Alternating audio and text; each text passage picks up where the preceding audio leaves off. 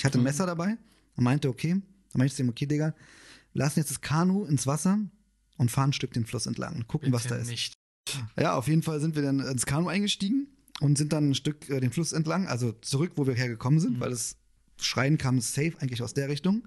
Und wir sind so 30 Meter gefahren, also nicht viel, und haben um die Kurve rum auf der anderen Seite ein Hausboot liegen sehen. Da war so, ich sag mal, so ganz leicht Feuer hat noch gebrannt und da war so eine Wäscheleine, das hat man gesehen über dem Feuer, wo so Wäsche getrocknet hat. Und auf dem Hausboot war, ich glaube, ein Licht an.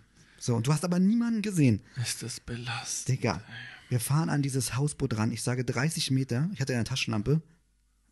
Und ich sage zum Kumpel, ganz leise, die Frau hat immer noch gejammert. Also die hat es nicht mitbekommen. Wir haben auch niemanden gehört. Also wir haben niemanden gesehen, meine ich. Wir haben nicht niemanden gehört.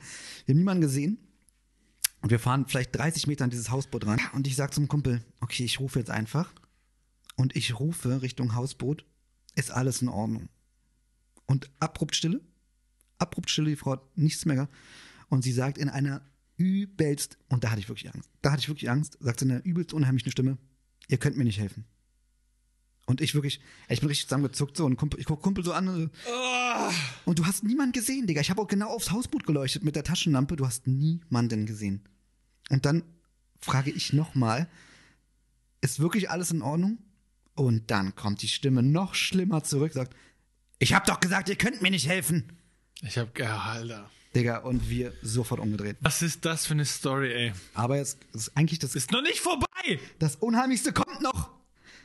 Bei mich persönlich das Unheimlichste war am nächsten Morgen. Wir sind zurückgefahren zur Zeltstelle und das kann eigentlich auch keiner glauben, aber wir sind dann schlafen gegangen. Ohne Scheiß, wir sind einfach schlafen gegangen, Digga. Wir waren auch wirklich müde, es war wirklich anstrengend. Ist das behindert? Und dann der nächste Morgen, Digga. Wir steigen in dieses Kanu, um zu gucken, also ob da irgendjemand ist.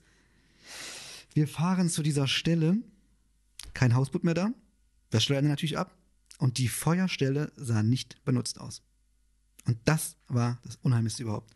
Und ich habe zum Kumpel gesagt, also zum Glück war es da hell, aber ich dachte so, ich habe richtigen Schock bekommen, weil ich dachte, habe ich das geträumt? Aber da hätte er auch träumen müssen. Also, Ich habe auch auf dem Handy geguckt, ich habe 110 gewählt, ich habe auch telefoniert. Digga. Das war eine, eine richtig creepy Nacht.